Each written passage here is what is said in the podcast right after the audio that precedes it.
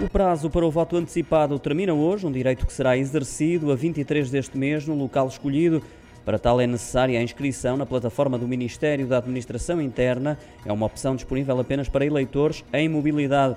A legislação eleitoral permite-lhe, em regime excepcional e sob determinadas condições, votar de forma antecipada. Até às 7 da tarde de ontem estavam inscritas quase 138 mil pessoas, isto segundo os dados revelados pelo Ministério da Administração Interna.